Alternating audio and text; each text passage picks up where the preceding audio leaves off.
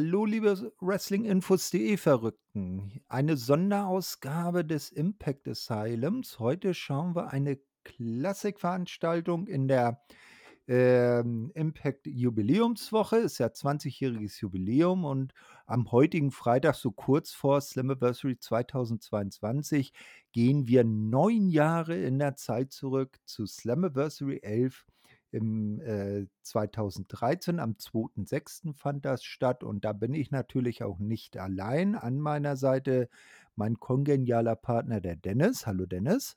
Och Gott, zu viel der Ehre. Hi. und wir haben einen Special Guest, den Olli. Hallo Olli. Moin. Moin.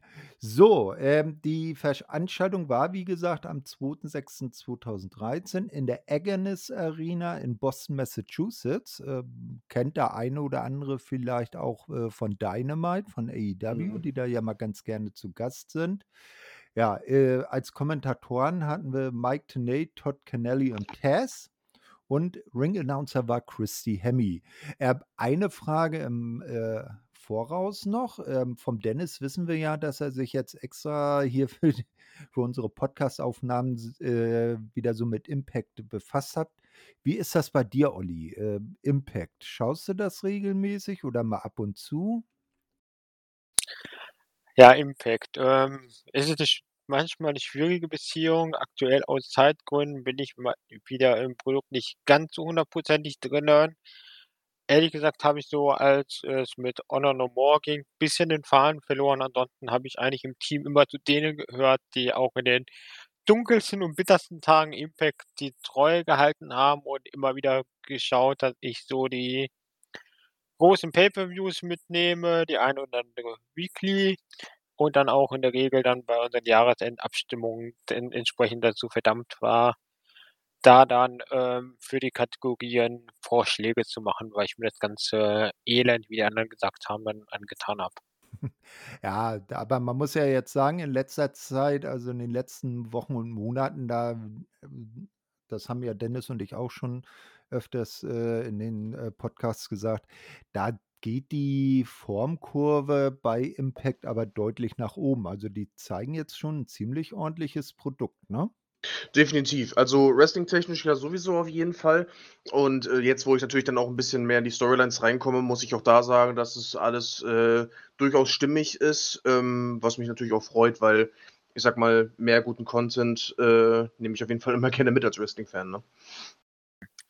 Kann ich eigentlich schon zustimmen. Also, wie gesagt, es ist halt so wirklich die letzten 2, 3 Jahre hatte ich da noch mal was getan. Auch vor Corona wurde es eigentlich schon besser, als man dann doch wieder 'n bisschen geguckt hat, welche Wrestler man kriegt und wie man die für die Zeit sinnvoll einsetzt. Aber ich meine, man kann's auch ganz böse sagen, ohne Jeff Jarrett, ohne Hulk Hogan, ohne, äh, Eric Bischoff oder Vince Russo ist dann das Produkt meist dann doch 'n bisschen besser und dass 'ne Dixie Carter da auch nix mehr, äh, zu sagen hat, tut dem ist für Produkt auch nicht verkehrt. Ja, 2 dieser genannten Personen werden wir ja auch, äh, in dieser Review noch zu besprechen haben. Das Ja. Ganze ging dann los mit dem Eröffnungsvideo. Da hat man dann so ein bisschen einen Bogen geschlagen von den Anfangszeiten von NWA TNA bis zu dem damals aktuellen Stand. Und das war ja die Zeit, als die, äh, Gruppierung der Aces and Eights, das war so 'ne Biker-Gang, so aufgemacht, äh, auch richtig so mit diesen Kutten, mit Patches und so. Die hatten eine Terrorherrschaft bei TNA aufgezogen. Und da sollte es jetzt in der äh, dieser Slammiversary das große Titelmatch von Bully Ray, Anführer der Aces and Eights und amtierender TNA World Heavyweight Champion gegen Sting geben in einem No-Holds-Barred-Match. Und das hat man jetzt so in der, äh, Eröffnungs äh, im Eröffnungsvideo, äh, mal aufgebaut und noch mal rekapituliert alles. Ja, äh, wie hat euch so das äh, der Einstieg so gefallen? Ja, es es war auf jeden Fall, ähm, alles sehr geschichtsträchtig auf jeden Fall, ne? Also, man hatte da irgendwie schon so das Gefühl also, ich hatte persönlich das Gefühl, dass sie da schon, ich sage mal, große Geschütze, große Namen auffahren wollten. Das ist ja auf jeden Fall auch ganz gut gelungen. Ähm, da hat natürlich dann jeder so 'n bisschen seinen seinen Teil zum Besten gegeben. Jeder hat 'n bisschen Spotlight bekommen. Ähm, ich sage mal, unter dem Banner dessen, was da eigentlich dann letztendlich veranstaltet wurde, macht das schon Sinn und das kann man auf jeden Fall auch so machen, ja. War schon war schon ganz nett. Genau, also ich meine, es schadet ja nie, wenn du das eigene Produkt und das eigene Event als was Großes verkaufst. Insofern, ähm kann man da mit dem, äh, Video zu Beginn durchaus sehr gut leben. Mhm, genau. Ja, dann haben uns die Kommentatoren begrüßt, haben auch noch mal ihre spanischsprachigen Kollegen und zum, äh, Feier des Anlass auch das französischsprachige Kommentatorenteam begrüßt. Äh, also, die spanischsprachigen Kommentatoren, die waren ja eigentlich immer standardmäßig dabei, die Franzosen, glaube ich, dann nur so punktuell. Ja. Ja, ja, genau.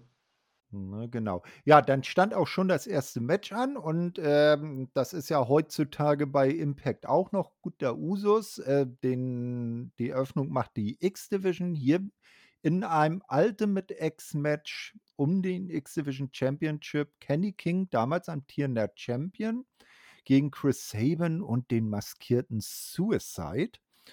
Ja, das ne, äh, also das, äh, da hat weiß man nicht genau, wer denn da unter der Maske gesteckt hat. Ja, das Match, ähm, geht dann so los, dass Kenny sich für einen smarten Champion hält und erst mal rausgeht und sich so denkt: „Ja, lass die anderen beiden erst mal machen.“ Und dann wird er natürlich von Sabin und Suicide um den Ring gejagt.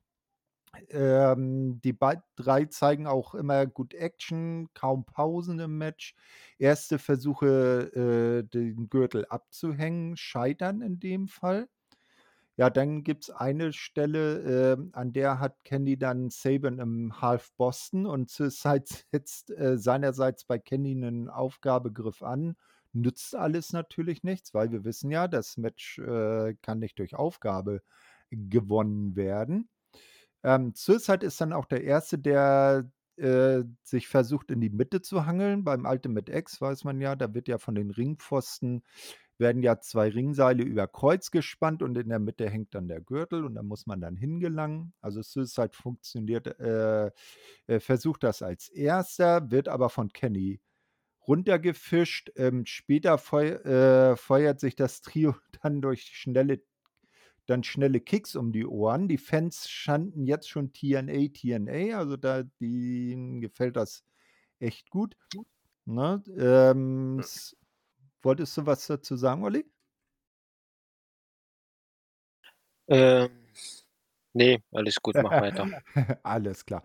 Ja, Suicide erwischt dann, äh, beide Gegner gleichzeitig mit einem Kick außerhalb der Ring äh, von außerhalb der Ringecke. Alle 3, äh, äh, liegen dann erst mal geplättet, ähm, am Boden.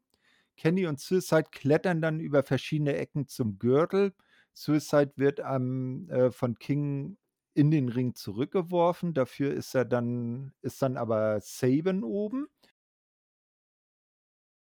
Äh, ja, und dann, äh, stürzt Kenny King am Ende ab und Sabin holt sich den Sieg und wird neuer X-Division Champion. Er ist ja, glaube ich, jetzt mittlerweile siebener 7 oder achtfacher Champion und Rekordhalter.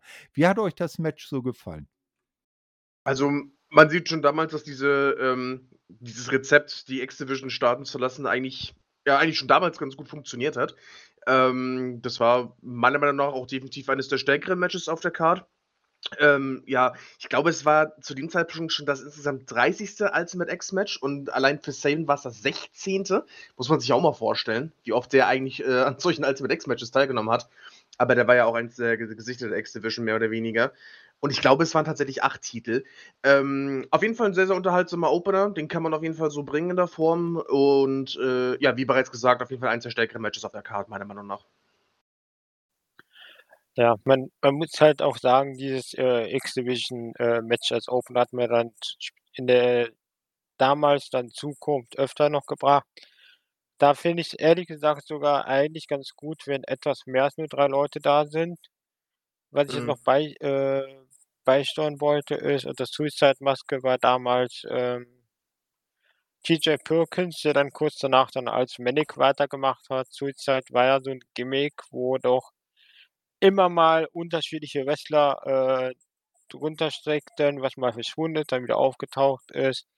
Ne, ansonsten vom Match her hatte ich dann auch schon als ich das gesehen hatte, wieder Flashbacks zu oder zuerst, wenn ich nach heute schaue, weil dann doch, ähm, zwischenzeitlich ja auch vor nicht allzu langer Zeit bei Impact gesehen habe, Chris Sabin sowieso und Kenny King da jetzt ja auch plötzlich, äh, rumtouren. Das war dann schon 'n bisschen, äh, skurril, diese 9 Jahre Abstand und trotzdem irgendwo wieder dieselben Leute. Ansonsten hat man da jetzt mit dem Match auch wirklich nix verkehrt gemacht. Das war schon, äh, gut so platziert.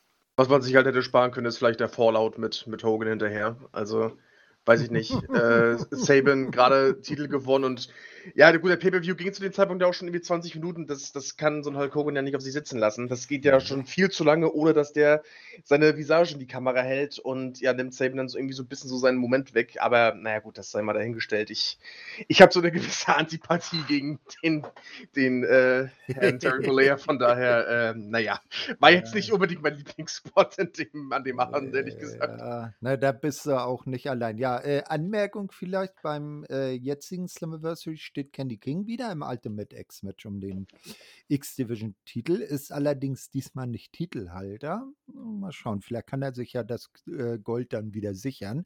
Ja, äh, du hast es eben schon angesprochen, Dennis. Ähm, Hulk Hogan kam dann raus, als, ähm, Chris Sabin sich auf der Rampe feierte. Hulk war ja nicht nur einfach Hulk zu dem Zeitpunkt, er war ja sogar General Manager von TNA. Oh ja. Na, na ja, ähm, er er sagte dann: „Ja, ich habe hier schon viele Fights in dieser Stadt geschlagen oder gekämpft, habe ähm, und man möge hier Champions wie Chris Sabin“, den er immer Mister Sabin nennt, ne? Äh, Mhm. Sein Ding. Äh, doch die Fans chanten lieber für ihn als für den neuen Champion.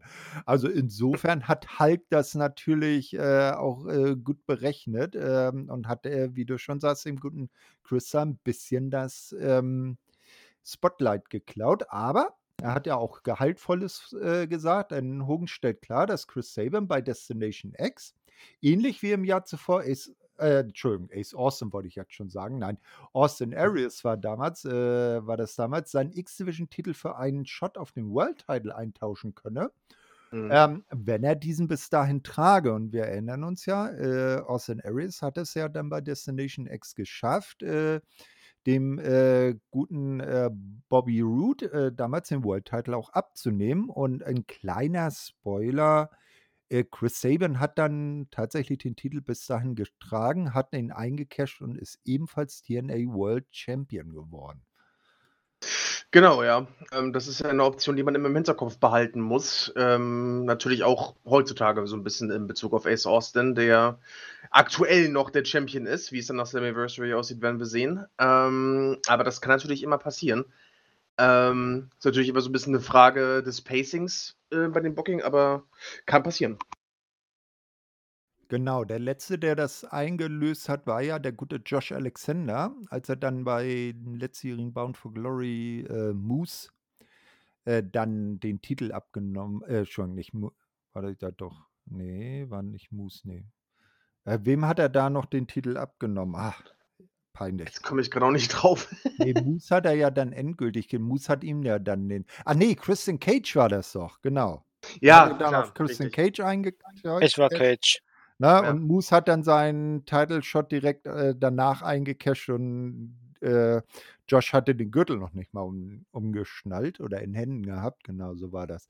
Genau. Ja, äh, der gute Hulk, ähm, hat das also gesagt, ähm, war aber dann noch nicht fertig. Er machte sich dann auf 'n Weg, äh, im Ring und will noch was, äh, Ich würde erzählen. Ja? ich würde dich grad gerne mal ganz kurz Gerne. weggrätschen, Ja. weil ich auch kurz noch was zu diesem, äh, so, ja, tollen. Teil schon sagen will. Gerne. Hm. Äh, was was mich halt maximal angepisst hat bei dem Moment so, Sabin steht da feiernd, blutend und Hogan redet erst mal und redet erst mal. Also, das war schon grauenhaft, äh, anzusehen.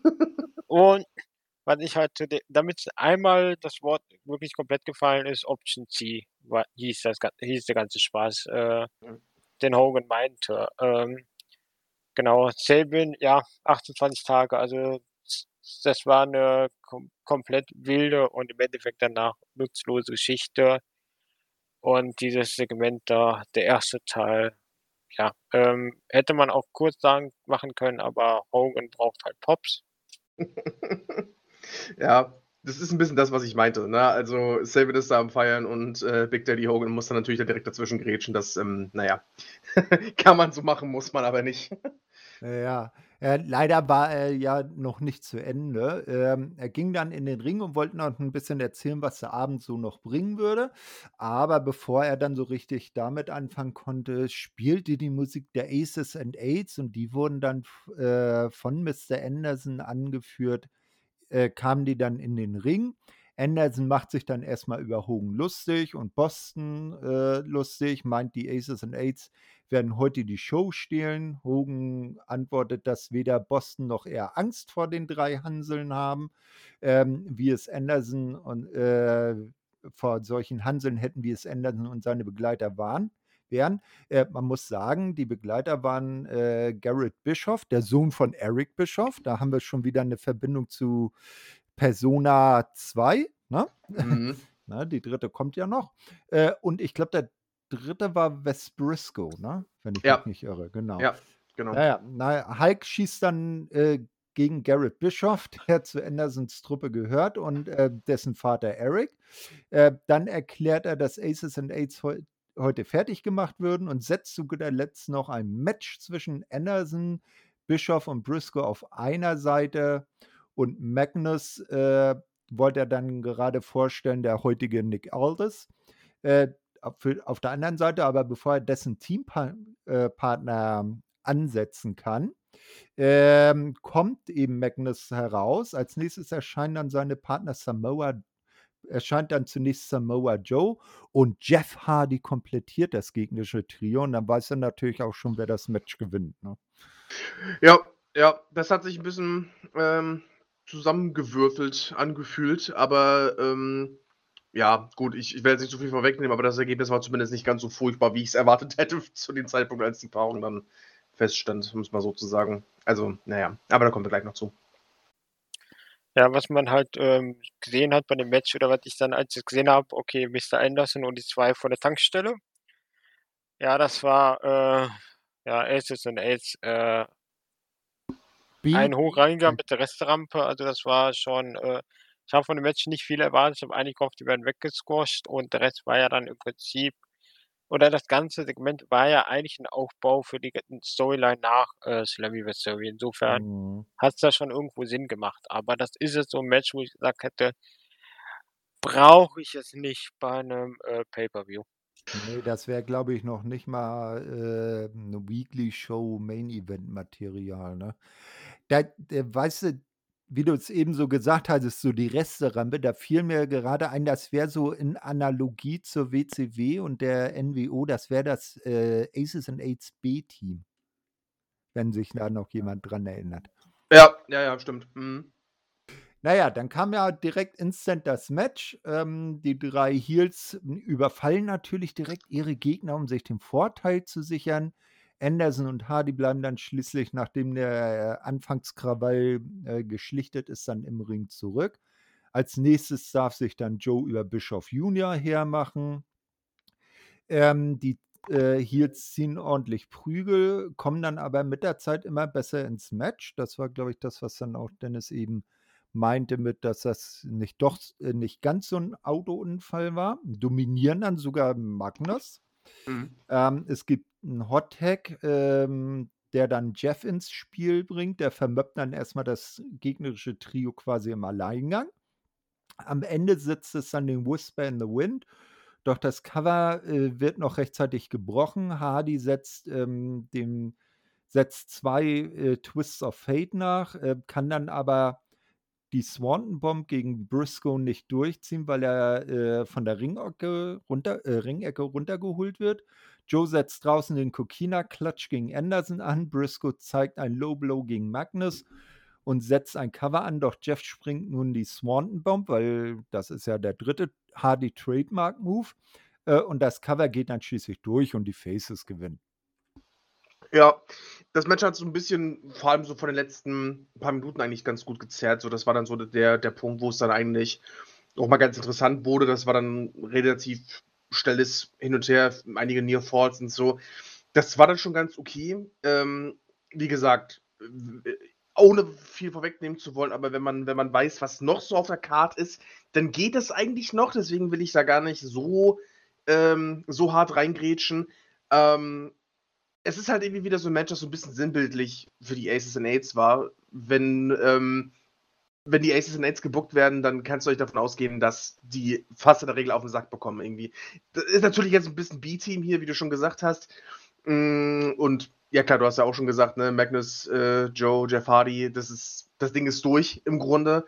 Ähm, aber es ist irgendwie, es ist irgendwie so sinnbildlich für das ganze Stable gewesen, dieses Match. Irgendwie, ähm, ja, ist halt, ist halt irgendwie ein bisschen. Es, es passt in die Geschichte, sagen wir es so. Und ja, das hätte man sich auch für den Impact aufheben können, definitiv, ja. Also, wie gesagt, ist besser als einiges anderes auf der Card, aber ähm, ja, ein lecker Business ist auch was anderes. Was, was halt das ähm, Spannende oder Traurige ist, ich habe mich jetzt nochmal mit den and Aids beschäftigt, weil ich habe das damals ja dann auch äh, relativ viel mitbekommen und ähm, ja, war halt schon eine wilde Zeit. Ich muss halt sagen, ich habe die Aids halt gehasst für die Hölle, weil die haben halt durch, dadurch, wie sie gebuckt wurden, halt auch die Shows halt äh, zerstört, teilweise komplett. Mhm. Und ähm, nee, ich, war, gefühlt kam es mir damals beeindruckender vor, weil wenn ich jetzt so gucke, auch in, in der Retrospektive, klar, Bully Ray, dein alter Tag-Team-Partner Devon, der da auch schon, glaube ich, damals auch schon über 40 gewesen sein durfte und halt im Ring nie wirklich gut war. Klar, dann Mr. Anderson, Mr. Kennedy als äh, brauchbarer Name und sonst hast du halt Leute, die war, haben davor nichts gerissen und die haben danach in ihrer Karriere auch nichts gerissen. Also das war halt wirklich äh, im Nachhinein wenig weniger beeindruckend, als wenn man es damals noch äh, wirklich quasi live mitbekommen hat. Ja, das ist richtig. Der vielleicht, der so aus der zweiten Garde noch am ehesten raussticht, ist ja äh, der gute Doc. Der, den Namen hat er zumindest beibehalten, der gute Doc Gallows von den Good Brothers. Der hat ja dann im Nachhinein so ordentlich im Bereich Tag Team Wrestling mit, zusammen mit seinem jetzigen Pater Carl Anderson als Good Brothers eben von sich reden gemacht. Ne? Aber so der, das andere, äh, also jetzt auch so Garrett Bischoff oder Wes Briscoe, das war dann nicht wirklich was. Ja, als nächstes sahen wir dann, äh, sehen wir dann einen, einen kurzen äh, Rückblick auf Bound for Glory aus dem Jahre 2006 und den ersten World-Title-Gewinn von Sting, damals gegen Jeff Jarrett und das war noch die heutigen äh, 10 Pounds of Gold der NWA World Title. Und da wollte man dann natürlich auch auf den großen Main Event dieser Show hinarbeiten. Äh, als nächstes sehen wir dann Jeremy Borash, der zum Interview bereitsteht. Äh, kurze Anmerkung, der war beim allerersten NWA TNA Pay-Per-View, war der noch der Ringsprecher. Mhm. Hat sich jetzt also so langsam in der Hackordnung hochgearbeitet und darf jetzt interviewen. Er hat Joseph Park zu Gast, ne? also der mhm. Bruder von Abyss, der ja in die Liga kam, äh, weil er auf der Suche nach seinem Bruder war. Ne? Und ähm, Joseph, ähm, der muss nämlich auch mit den Aces and Aids balgen. Der darf dann Devon um dessen äh, TV-Titel war, der, na, äh, war die Bezeichnung, glaube ich, zu der Zeit ne? für den Gürtel. Ja. Genau. genau. Ja, ähm, äh, darf dann sein erstes Titelmatch bestreiten und Joseph ist dann auch sehr optimistisch, sagt, in einem Jahr äh, nach seinem Ringdebüt darf er heute seinen ersten Titel gewinnen. Er schwärmt noch ein bisschen von Boston. Dann spricht er noch äh, über seinen Gegner, ähm, den er halt heute im Titelmatch hat. Der ist dann direkt mit Nax. Ne? Also äh, man kennt noch äh, Mike Knox. Mhm. Der, na, der ist ja damals über den Karneval, über so eine ähm, äh, Zirkustruppe äh, in die Liga gekommen, zu der damals schon ein gewisser Crazy Steve, der ja heute noch bei Impact ist, gehörte. Äh, der war dann auch bei den Aces and Aids und kam dann hier mit ähm, Devon dazu. Die beiden vermöbeln Joseph heftig, der aber keine Gegenwehr zeigt. Und zum Schluss sieht man dann, dass Joseph wieder äh, blutet. Und die Story war ja, dass Joseph äh, Park und natürlich Abyss ein und dieselbe Person sind. Und immer wenn Joseph Blut sieht, dann kommt Abyss hervor. Ja, also hier hat man dann nur gesehen, wie er irgendwie, glaube ich, ähm, eine blutige Hand an der Wand geschmiert hat und dann wurde er auch schon weggeschaltet zum nächsten Match. Wie fandet ihr damals so die, die Storyline mit Abyss und Joseph Park? Sie hatte auf jeden Fall ihre Momente. Also, das ist ja das, was wir jetzt mit mit Elias und Ezekiel sehen, ist ja quasi so 'n bisschen, äh, wenn man wenn man Park Abyss auf Wish bestellt, so gefühlt. Ähm, ich finde, das hat sich immer so 'n bisschen zwischen Genie und Wahnsinn bewegt, aber irgendwie hatte das was. Ich i ich weiß, das das sehen auch wieder viele ganz viele Leute anders, das kann ich auch verstehen. Aber ich fand das in den meisten Fällen doch recht unterhaltsam eigentlich. Also, ich kann's gar nicht so richtig auf 'ner objektiven Ebene beschreiben. Das ist einfach einfach 'ne Sache, die für mich damals so zu zu, äh, TNA dazugehört hat, wie ja, wie die World Titles, wie also, wie der World Title, wie die Aces and Eights, wie alles irgendwie. Das hat das hat irgendwie so 'n bisschen den Charme für mich damals ausgemacht. Ist komisch. Ich kann's nicht richtig beschreiben. Ich kann's auch nicht wirklich erklären, aber es ist einfach so. Ja, definitiv. War ja 'ne Seite, die ich schon doch damals sehr intensiv verfolgt hatte. Das war halt so 'n bisschen, äh, Joseph Parker war so 'n bisschen das Autounfallphänomen. Du hast halt einfach hingeguckt und es es es hatte halt wirklich seine Momente. Es war halt manchmal grotesk und auch jetzt, als ich mir das angeschaut äh, geschaut habe oder diese Zusammenfassung von den, äh, alten Matches oder so von Joseph Park kam es ist er wirkt halt komplett anders als Abyss, aber, ähm, irgendwie hatte der auch als ohne Maske sein Charisma. Und klar, der Mhm. der ist halt unbeweglich as fuck, aber, ähm auch so als Wrestler mit dem Trainingsanzug, äh es es ist halt schon es ist halt Comedy, aber durchaus in einigen Momenten ganz gut. Ja, ne, also der man kann dem guten Joseph Park ich glaube, das ist ja auch tatsächlich sein richtiger Name, ähm, kann kann man das nicht absprechen, dass er wirklich Talent hatte auch und auch beide Rollen glaubhaft ausgefüllt hat. Ja, äh, als Nächstes sehen wir dann das große Finale des Gotcha Tournament äh, Tournaments. Das war so 'n ja, ich glaube, 'n Turnier so für junge Talente. Und hier standen sich dann Jay Bradley und Sam Shaw gegenüber. Und in dem jungen Sam Shaw, ähm, soll äh, der hatte zu dieser Zeit noch nicht das Psycho-Gimmick. Ähm, kennt den äh, konnte man, äh, damals, wer wer's, äh, schaut, auch den heutigen oder jetzt, äh, seit neuestem Jahr nicht mehr, aber bis zuletzt den guten Dexter Lumis von NXT erkennen, der ja auch da sein Psycho-Gimmick so richtig schön zur Geltung gebracht hat. Mhm. Ne? Genau. Ähm, ja, der Sieger bekommt dann einen Platz in der, äh, weltberühmten Bound for Glory Series. Ähm, ja, was, äh, war die Bound for Glory Series? Da hatte man 'ne glorreiche Idee und ich glaube, das ist dann auch so auf den irgendwie aufm Mist von Bischoff und Hogan gewachsen. Man macht halt, äh, so 'n Turnier, so ähnlich wie's heute zum Beispiel das, äh, G1. G1 Climax von New Japan, äh, Mhm. abläuft, ne? Äh, dass, äh, alle gegeneinander antreten und der, der dann am Ende die meisten Punkte hat, ähm, der, äh, holt dann bei Bound for Glory, äh, das Titelmatch gegen den amtierenden Champion. Das Ganze ist nachher in 'nem heillosen Chaos geendet, weil irgendwann jeder äh, alle Verantwortlichen die Übersicht verloren hatten, wer dann wie viele Matches hatte. Und dann gab's irgendwie dann plötzlich, äh, äh, Battle Royals, wo man dann Extrapunkte gewinnen konnte. Also, ich glaube, das haben sie auch nur ein oder zweimal gemacht und dann ganz schnell wieder bleiben lassen.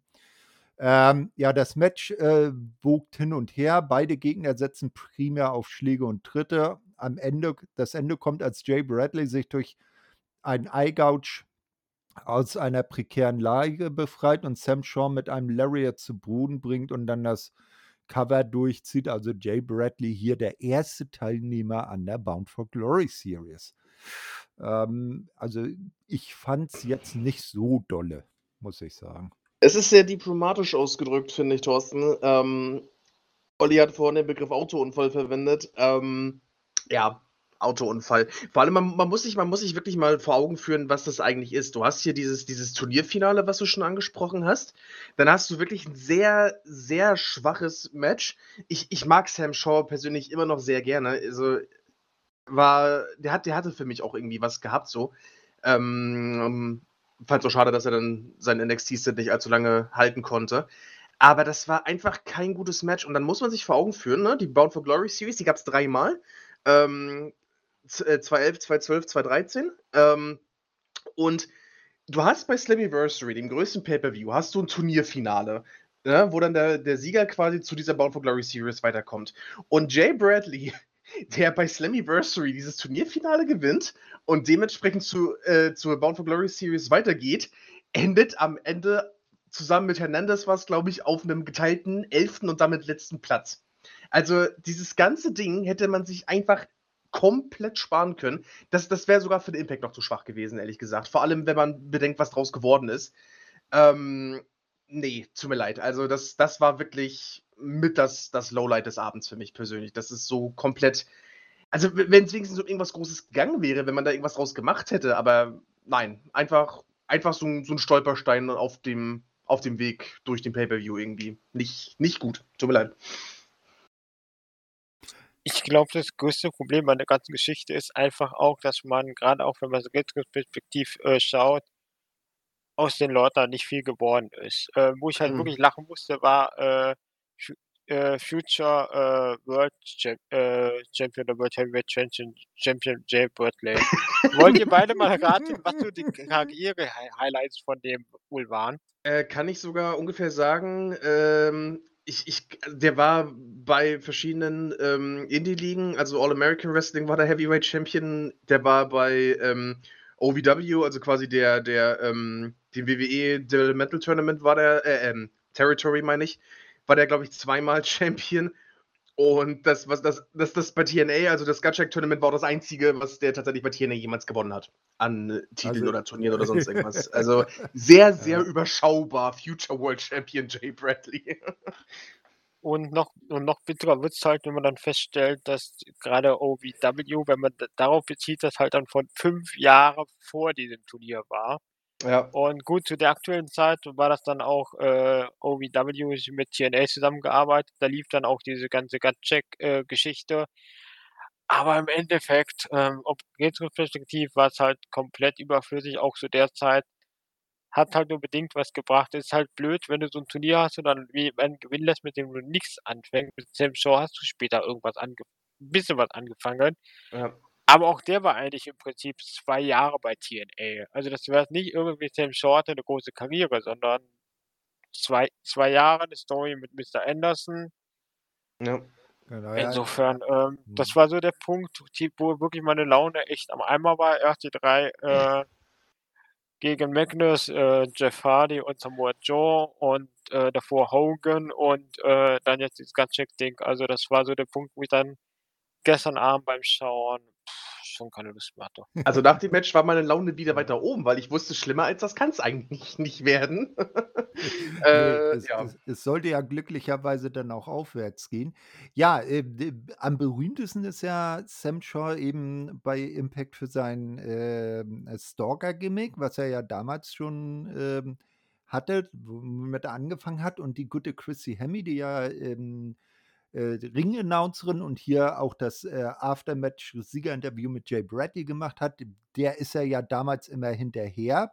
Und das Glorreichste war ja, wie das Ganze aufgelöst wurde, als Chrissy Hemme ihn dann bei Mama im Keller in seiner Bude überrascht hat. Also Sam Mhm. Shaw, der Psycho-Stalker, hat bei Mama im Keller gewohnt. Ja, also Ja. ich finde, mit, mit Shaw hat man auch so ein bisschen äh, äh, den, den, den Ball gedroppt, um da wieder ein paar Anglizismen einzubauen. Ähm, wie gesagt, ich, ich fand den eigentlich immer ganz gut. Ich finde, der, der war vielversprechend, da hätte man, glaube ich, auch ein bisschen mehr draus machen können, aber wie bei NXT letzten Endes ist da einfach nie so wirklich was draus geworden. Also ich glaube, mit unter den richtigen Umständen hätte der es zumindest ein bisschen weiter geschafft als ein Jay Bradley, aber es hat nicht sollen sein. Ja, ja, immerhin hat er das Herz von Indy Hartwell gewonnen. Ne? Ja, gut, immerhin. Das ist ja auch was. eben, eben.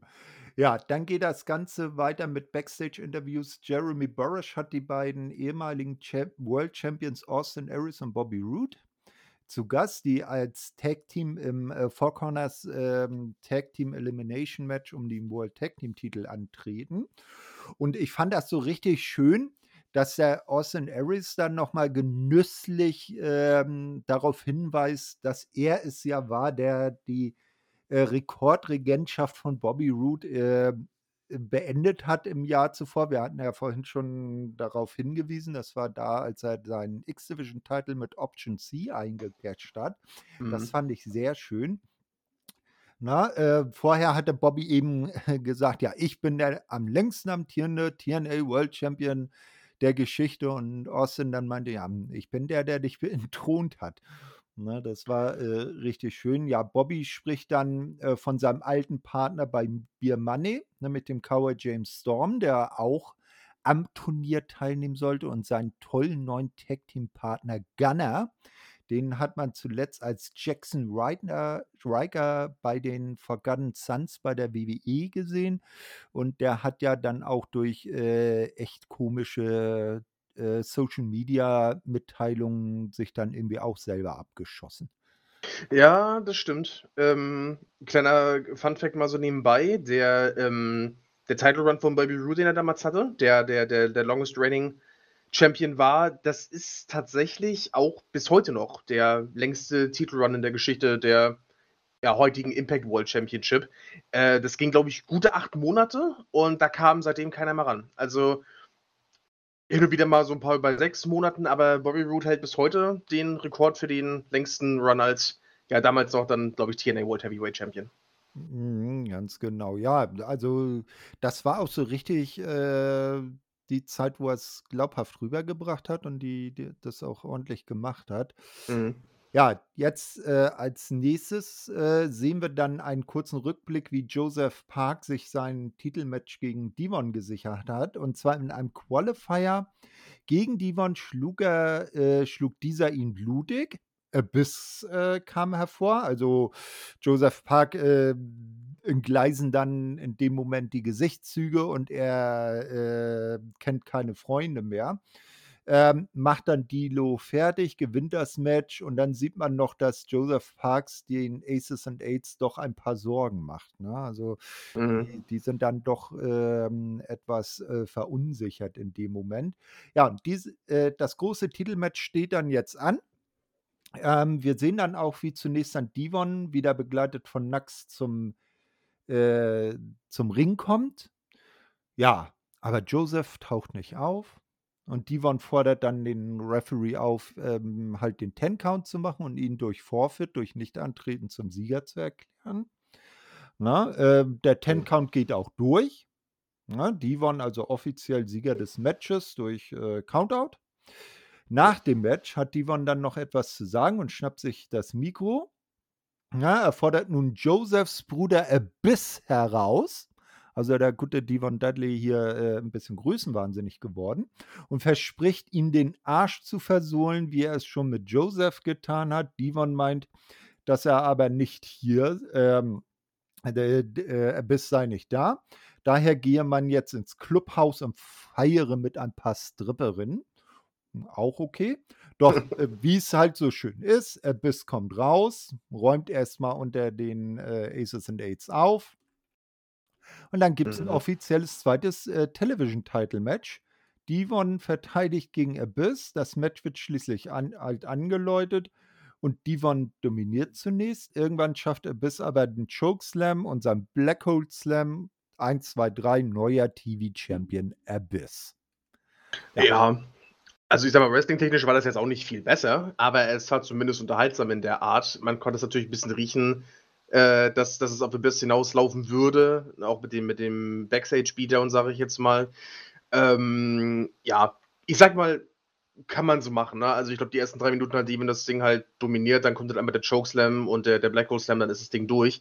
Ist jetzt halt nichts wahnsinnig, ich sag mal, technisch anspruchsvolles oder so, aber zweckmäßig. Ne? Und dann bist halt als neuer TV-Champion, ähm, kann man auf jeden Fall so machen. Ist jetzt, ja, ich sag mal, ähm, zweckmäßig, ja. Konnte das Match denn deinen äh, an diesem Moment ziemlich im Keller liegende Laune etwas heben, Olli? Marginalst. Also ein Also, le leichter Aufwärtstrend war zu bemerken, oder was? ja, sagen wir so, wir sind nicht, nicht, mehr, nicht mehr ganz so schlimm abgesoffen wie davor. Äh, Ja, das Problem ist halt oder fi fing halt für mich davon an schon an, dass halt davor direkt war klar mit die äh, Joseph Parker, der bis das was macht, das ist stimmig und das passt auch zur ganzen Story. Aber ob bleibt auch wieder das Grundthema, muss man einen Titel, der TV-Titel heißt, auf der äh, auf 'nem Pay-per-View beteiligen? Nein. Muss muss man so einen TV-Titel haben, der zuletzt dann doch relativ von, äh oft auch wenig überzeugenden Leuten geführt wurde. Gut, Joe hatte den mal, äh, Young hatte den, aber wenn den halt davor Devon auch hatte, noch mal, äh, Robbie E. und so, war das noch 'n Titel, der eigentlich eher in Undercard als in der Midcard angesiedelt war und eigentlich auch im TV war. Dann gibt den Titel mehr wichtiger etwas relevanteren Leuten gut, das Roster ist klein und bringt den irgendwie in den Shows TV-Shows etwas prominenter, aber ich habe das Match und die Story hier bei dem Pay-per-View echt nicht gebraucht und, ähm, kann da dann doch den guten Dave Meltzer, auch wenn er bei TNA immer bisschen kritisch war äh, verstehen, wenn er dann Autounfall, äh, das Ding nennt und wir jetzt insgesamt immer noch nicht bei 5 Sternen angekommen sind. Also 5 Sterne für die letzten 3 Matches zusammen. Also dieses Six-Man-Tag-Team-Match, äh, Bradley gegen Shaw und, äh, jetzt Devon Devon gegen Abyss, das zusammen waren keine 5 Sterne. Okay. Ja, ich glaube, das war auch tatsächlich so, ähm ich habe ja Devon über äh, ziemlich lang verfolgt, also von seiner Zeit bei ECW, dann über WWE, TNA und so weiter und so fort. Ich glaube, das war tatsächlich der einzige Singles-Titel, den ich bewusst miterlebt habe. Natürlich an der Seite von Bubba Ray hat er natürlich Unmengen an Tag-Team-Titels gewonnen, aber das war, glaube ich, der einzige, äh, Singles-Titel. Ja, äh, der der Titelgürtel, der äh, zu dem Zeit TV-Titel, äh, der hat ja auch 'ne wechselvolle Geschichte gehabt. Der war dann irgendwann mal der Global Champion-Titel und dann war er der Legends-Titel. Da dürfen dann nur Legend äh, Legenden drum antreten und, äh, und irgendwann haben sie ihn dann weggelassen. Aber ich glaube, das hat dann noch ziemlich lang gedauert. Mhm. Ja, als Nächstes sehen wir dann 'n Rückblick auf Bound for Glory 2007. Sting wird zum 2. Mal World Champion, ne? Also, Mhm. man, äh, arbeitet weiter auf den, ähm, äh, Pay-per-View äh, auf den Main Event hin. Ähm, Tess, ähm, beim Kommentar, ähm, in der Aces and Eights Kutte, er gehörte also auch zur Truppe, kann immer noch nicht, äh, fassen, dass Abyss den Titel gewonnen hat. So, nun kommt die dritte im Bunde des, äh, Triangle of Terror. Ne, wir hatten schon Hogan, wir Mhm. hatten Bischoff Junior, wir haben glücklicherweise Bischoff Senior nicht gesehen und jetzt kommt Dixie Carter, die Präsidentin von TNA, denn es steht an, die das Announcement, wer als Nummer 2 nach Sting in die TNA Hall of Fame einziehen darf. Sie ruft alle Mitarbeiter von TNA heraus und die bauen sich dann auch alle schön auf der Rampe und auf der Stage auf, nicht? Ähm, Hm. Und, ähm, ja, dann, äh, sagt sie an, der 2. in der TNA Hall of Fame ist Kurt Angle. Wolltest du kurz noch was einfügen? Äh, meinst du mich oder? Ne, i ich glaube, irgendjemand hatte gerade angesetzt, also in ich glaube, das, äh, mache ich mich aber auch verhört haben. Ja, ne, ne, fahr fahr ruhig fort. Also, ich wollte ich wollte nix sagen, also. Alles klar. Also, wie gesagt, Kurt Angle, äh, die der 2. Inductee in die TNA Hall of Fame. Das fand ich auch, äh, sehr stimmig. Der hat ja bei TNA auch ordentlich was gerissen, Ja. ne? Äh, Kurt ist dann auch sichtlich gerührt. Da hat man schon gemerkt, also, ähm, wenn er, äh, nicht 'n Meisterschauspieler ist, dann hat er davon vorher nichts gewusst, ne? Der war den Ja. Tränen nah. Kommt dann in den Ring. Es gibt natürlich das übliche Video, wo noch mal seine, äh, Karriere bei TNA, äh, ähm, beleuchtet wird, auch sein Olympiagoldgewinn mit gebrochenem Nacken damals in Atlanta 96 von Mhm. seiner Zeit bei WWF, WWE. Natürlich kein Bildmaterial zu der Zeit, ist klar. Ähm, Kurt dankt dann auch und, äh, spricht dann in seiner Speech, ähm, so 'n bisschen über die Leute, ohne die er gar nicht die Karriere bei TNA hätte haben können, die er dann hatte. Äh, lustig fand ich, dass er da auch explizit AJ Styles nennt, gegen den er noch im, äh, Co-Main Event der Show anzutreten hat. Ja. Und die sich eigentlich gar nicht mögen. Da ist der gute Kurt mal kurz aus der Rolle gefallen. Aber äh, das hat in dem Moment auch gepasst. Ja, dann äh, wird er gefeiert, also äh, die Fans auch und, und alles schön und gut. Und die offizielle Aufnahme ist ja dann immer bei Bound for Glory. Na, wie hat euch Ja. das in dem Moment gefallen? Das war so ein richtiger Feel-Good-Moment auf jeden Fall. Also, ich ich glaube, keiner, wirklich niemand zu dem Zeitpunkt und ich glaube auch bis heute hätte es mehr verdient gehabt als Kurt Angle, ähm, der zweite Inductee für die Hall of Fame zu werden. Der war damals schon ein Five-Time World Champion, insgesamt sind es jetzt sogar sechsmal, ist bis heute Rekordwert, auch wenn man ähm, die, die, äh, die Titel, ähm, also die Regentschaften zusammenrechnet. Keiner war so lange World Champion wie er. Der hatte eine großartige Fehde mit Samoa Joe 2.6 war es, glaube ich. Ich will jetzt nicht lügen, 2.7, 2.6. Ich glaube, es war 2.6. Ähm, dann das Match gegen Sting gegen, bei, bei Bound for Glory war krass. Ähm, der hat wirklich, also die, der, hat, der hat die Company wirklich so ein bisschen getragen, ein Stück weit auf jeden Fall, finde ich. Ähm, hat großartige Matches gehabt. Ähm, ja, was, soll- was, was soll ich noch sagen? Also ich glaube, über Kurt Angle muss man eigentlich nicht mehr viel sagen. Das ist ähm, absolut stimmig, das ist absolut äh, verdient gewesen zu dem Zeitpunkt und äh, ja, wirkte generell eigentlich sehr überraschend. Ne? Also ich, ich glaube schon, dass das, äh, dass das Angle davon vorher nichts wusste. Ich weiß es nicht. Also der ist ja jemand, der sich auch mal bei Podcasts äußert. Ich habe keine Ahnung, ob er da mal irgendwas zu gesagt hat. Äh, vom Gefühl her würde ich sagen, er wusste es vorher nicht. Ich glaube, das war generell eine sehr überraschende Angelegenheit, ähm, aber das macht die Sache eigentlich umso besser. Ähm, und ähm, ja, wie gesagt, das war, war einfach absolut, absolut schön. Und dass er so ein bisschen aus dem K-Fame rausgeswitcht ist, fand ich, jetzt wurde so mal erwähnt, das ist auch ganz witzig. Aber ich sag mal, das ist ja bei den ähm, WWE Hall of Fame Zeremonien ja auch mal so, dass da einer mal sich nicht so ganz an die eigene Rolle hält, ne? wenn man jetzt nicht gerade wirklich beinhart in der Rolle ist, wie so ein ja, Buddy Ray Dudley. Also nicht, dass der jetzt mal eingeführt worden ist, aber der ist ja extrem pro K-Fape so. Mhm. Aber das ist ja, das, das ist schon, in so einem Moment kann man das machen, in so einem Moment ist es passend. Ähm, klar, in Bezug auf die Tatsache, dass er dann später noch äh, das Match hatte, vielleicht auch ein bisschen äh, ungewöhnlicher, sag ich mal, aber fand ich jetzt auf jeden Fall nicht schlimm und ja, nee, absolut richtige Entscheidung, den dann quasi einzuführen, finde ich. Ja, ähm, ich bin, ich bin mir auch nicht sicher, ob der es äh, vorher wusste oder nicht wusste. Ich meine, passenderweise stand er dann in der zweiten Reihe und relativ mittig, sodass er da von da aus direkt dann loslaufen konnte. Aber es sind Sachen, die kann man halt, wenn man ein, zwei Leute einweiht, auch immer arrangieren, dass es dann so funktioniert, dass derjenige schon da ist, wo man ihn braucht. Und ähm, nee, wa- war auf jeden Fall an sich der, der richtige äh, Wrestler, auf jeden Fall. Engel hat es halt wirklich verdient. Mein Problem mit der ganzen Geschichte an der Stelle ist und war, wie auch bei Sting davor, ich bin kein Freund davon, noch wirklich klar aktive Wrestler einzubinden. Und sowohl Sting als auch dann Engel war ja absehbar oder relativ klar, dass sie noch für eine Weile wichtiger Bestandteil des Produkts sein werden. Wenn du dann da deine ganzen Hall of Famer da Woche für Woche Ring hast, ist das halt auch ein bisschen strange. Deswegen hätte ich mir, äh, oder hätte ich es besser gefunden, wenn man wirklich gewartet hätte, bis er ähm, in Rente tritt. Aber ansonsten ist es grundsätzlich schon jemand, der es äh, den, verdient hat, in den TNA Hall of Fame zu kommen.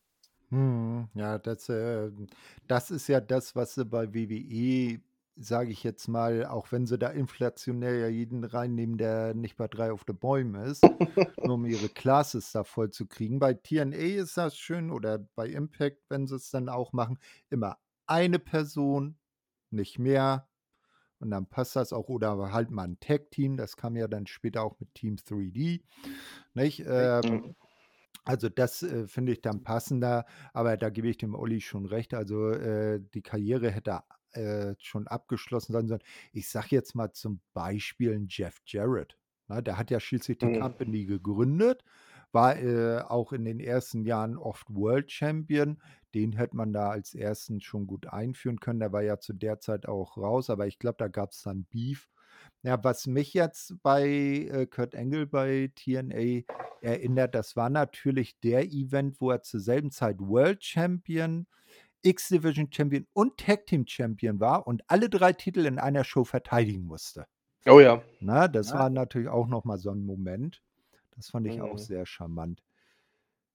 Ja, äh, nun sehen wir dritter Rückblick, Stings dritter Titelgewinn und drei, das dritte Mal äh, in äh, Folge bei Bound for Glory, also 2006, 2007, 2008 hat er immer bei Bound for Glory den World Title gewonnen. Man könnte ein Muster erkennen. Ähm, Ja. ähm, wir werden, sind gespannt, ähm, wie es da weitergeht. Ähm, ja, dann sehen wir noch das äh, äh, unvermeidliche Earlier Today Video, wie Sting in der Arena ankommt. Nicht? Ähm, und als nächstes danach sehen wir dann Jeremy Borash, der fordert dann die Fans auf, doch online abzustimmen, wer denn den Main Event gewinnen könnte. Mhm. Na, hiernach hat er dann noch äh, Bad Influence, nämlich ähm, Christopher Daniels und Frankie Kazarian zu Gast, die äh, ebenfalls im Four Corners Elimination um die Tag Team Titel antreten. Äh, Skandal eigentlich, dass der gute Christopher Daniels hier kein Apple Teenie in der Hand hatte. ja, stimmt, jetzt wo du es sagst. Hm. Da muss irgendwas schiefgelaufen sein. Hm, Naja, na, das war ja immer so sein Markenzeichen, äh, der Apple Teenie. Ja, heutzutage äh, tritt er ja auch ab und zu nochmal an. Ähm, sein äh, Partner hier, Frankie Kazarian, ist ja noch äh, öfters bei äh, AEW und jetzt natürlich auch bei Impact zugange. Mhm. Ja, also der tanzt da auf zwei Hochzeiten. Ja, und dieses große Four Corners Elimination Match um die Tag Team Titel, das steht jetzt auch an.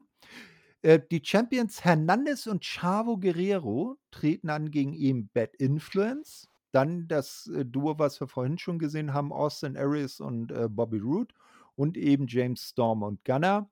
Erstes Highlight an äh, ist, als sich die ehemaligen Champ Partner Bobby Roode und James Storm gegenüberstehen. Die haben ja ein sehr erfolgreiches Tag-Team, nämlich Beer Money, äh, ge- äh, gebildet. Das war auch sehr. Und es war natürlich auch die Geschichte.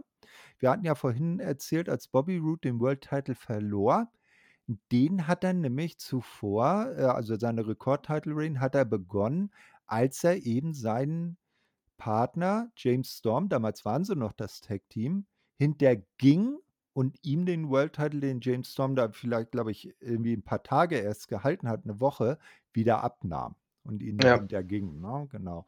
Ja, ähm, äh, Daniels bricht einen Three-Count äh, mit einem Schlag mit dem Titelgürtel a- äh, ab und dadurch wird dann erstmal Bad Influence äh, disqualifiziert. Ja. Sind die beiden erstmal raus. Hiernach nutzt dann Austin Aries die Verwirrung und rollt Chavo Guerrero ein. Damit ist schon mal festgelegt, es wird neue Champions geben. Dann gibt es noch Mhm. ein 450 von Aries gegen Gunner, der reicht aber nur zum Two-Count. Ähm, die Kombination aus Superkick und Gunner Rack bringt dann die Entscheidung gegen Austin Aries. Die neuen World Tag Team Champions sind tatsächlich James Storm und Gunner.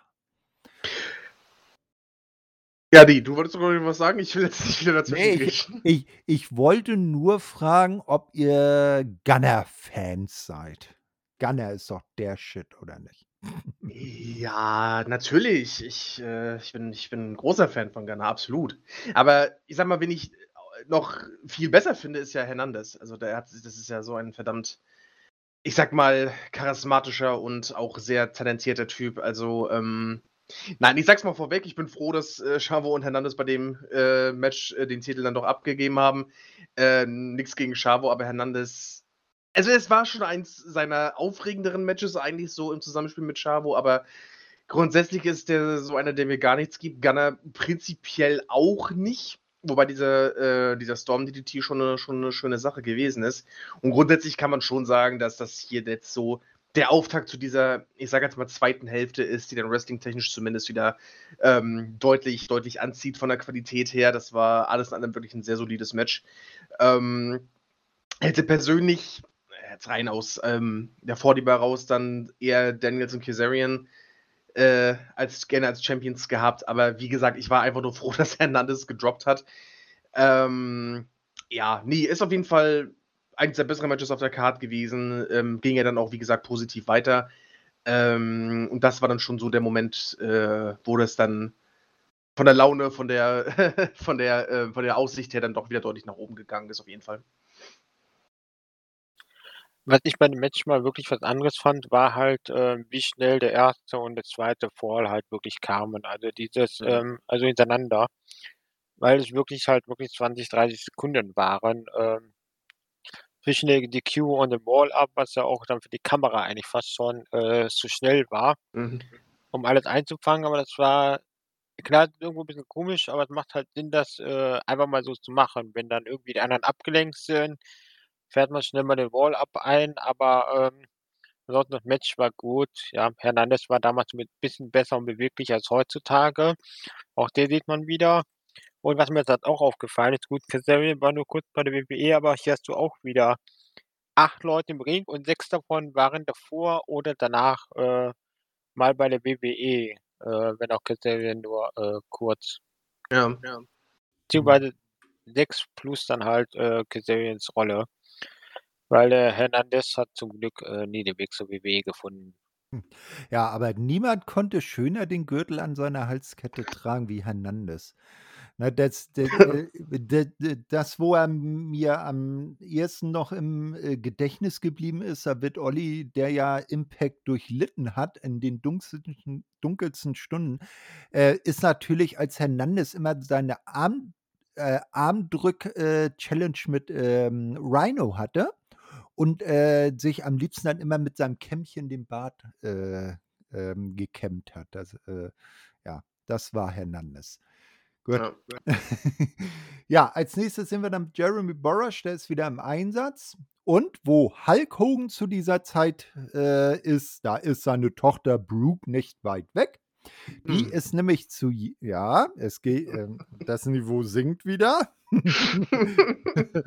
Ne? Und Brooke ist nämlich zu dieser Zeit die, äh, Head of, äh, Knockouts Division und nebenbei Ehefrau von Bully Ray Storyline-technisch. Na Mhm. ja, ähm, jedenfalls, äh, wird er befragt er sie jetzt eben als Chefin der Knockouts, ähm, wie was sie denn jetzt zum aktuellen nächsten Match zu tun äh, zu sagen hat, nämlich die, äh das Knockouts äh, Last Knockout Standing Match zwischen Gail Kim und Taryn Terrell. Na, ähm, sie erzählt Mhm. dann auch so 'n bisschen. Dann will JB, äh, also, äh, Jeremy Borash noch wissen, ob Brooke denn Bully Ray, beide sind ja laut Storyline, wie gesagt, verheiratet, noch liebe, obwohl dieser ja, äh, die Company äh, der Company in den Rücken gefallen ist. Bully habe jedenfalls gesagt, er liebe Brooke noch immer. Brooke bleibt eine Antwort schuldig. Also, hier hat man auch was fürs Herz. Dam, dam, dam. Ja, die First Lady von den Aces and Eights, wer's braucht. Äh, das das das das, ähm, ja, ähm, ich weiß nicht, von von von dem Teil der Storyline war ich jetzt nicht so der allergrößte Fan zugegebenermaßen, aber ja, war halt da, ne? Ja, ähm ein wo ein Hundealter ist, ist, äh, das andere nicht weit weg. Äh, so viel Mhm. nur zu den Hogans. Ja, Ja, auf richtig. jeden Fall. Gut, dann machen wir mit etwas Erfreulicherem weiter. Es gibt jetzt 'n Rückblick, ähm, auf die Fehde zwischen Gail Kim und Taryn Terrell. Das Ganze offenbarte sich so, also kurz zur Persona Taryn Terrell. Man kannte sie noch als Tiffany, ähm, aus dem, äh, WWF-WWE-Kosmos. Da war sie zeitweise dann bei der WWE-Version der ECW auch, ähm, General Manager. Und, äh, erlangte leidliche Berühmtheit, als sie ich weiß gar nicht, ob die beiden verheiratet waren, äh, mit ihrem damaligen, ähm, äh, Spusi, äh, Drew McIntyre irgendwie in einem Hotelzimmer aneinander gerat ihn aneinander geriet, ihn verprügelte oder, äh, schlug und, äh, die Beziehung dann recht schnell auseinanderging. Die waren ja tatsächlich verheiratet, ja. Ja, ja, genau. Ah ja, waren sie verheiratet, genau. Mhm. Na ja, jedenfalls Taryn, äh, tauchte dann irgendwann bei TNA auf, war zuerst, äh, Ringrichterin, ne? Ja. Ähm, geriet dann eben mit Gail Kim aneinander und, äh, wie das so ist, äh, die gute Taryn, ähm, äh, hatte dann irgendwann die Schnauze voll und dann kam es zu diesem Last Knockout Standing Match und die große Frage war natürlich: Gail Kim, 1. Knockouts-Champion, nicht? Und eine, äh, eine der Besten im Business, äh, zu der Zeit auf jeden Fall. Und dann diese, äh ja, kann Taryn überhaupt was im im im, ähm im Ring, also so richtig, äh man kann sie 'n Match worken oder ist sie nur so das Blondchen an der Seite? Ähm, das Ganze geht dann damit los, dass erst mal der Special Guest Referee, nämlich ODB, die Old Dirty Bitch, so wie wie das, äh, ausgeschrieben heißt heißt. Mhm. Ähm, die Dame, die also immer den Flachmann in der einen und ihre wahlweise linke oder rechte Brust in der anderen Hand hat, ne? Also, sie sie sie überprüft immer überdurchschnittlich oft, ob da alles noch sitzt. Na ja, die ist jedenfalls dann hier, äh, äh, Special, äh, Referee, kommt dann als Erstes, dann kommen die beiden, äh, Kontrahentinnen dazu. Ähm, als nächstes gibt als Erstes gibt's dann erst mal 'n Schlagabtausch und Gayle zwingt dann Taryn in einen Octopus Hold zu Boden. Sie wird dann angezählt, äh, weil wie gesagt, Last Knockout Standing, also 'n 10 Count, ne, kennt man ja. Ähm, Gayle greift aber vorzeitig wieder an, weil sie sieht, dass Taryn doch noch zu, äh, fit ist.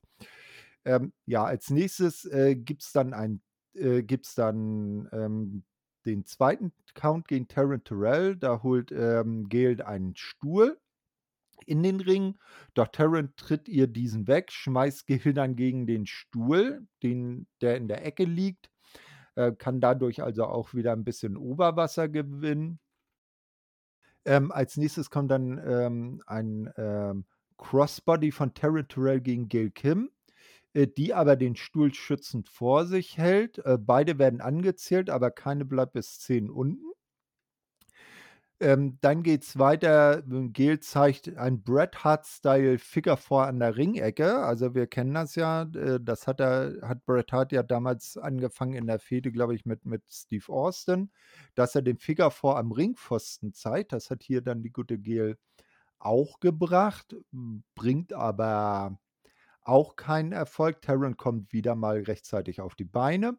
Gayle stürmt dann heran, landet im Stuhl, der immer noch in der Ringecke war. Ähm, den hatte sie vorher dort, äh, extra eingeklemmt. Aber, äh, auch das reicht nicht aus. Sie kommt vor 10 wieder auf die Beine. Dann kommt Taryn ihrerseits und zeigt selber ein Figure Four an der Ringecke, auch wieder ohne Erfolg.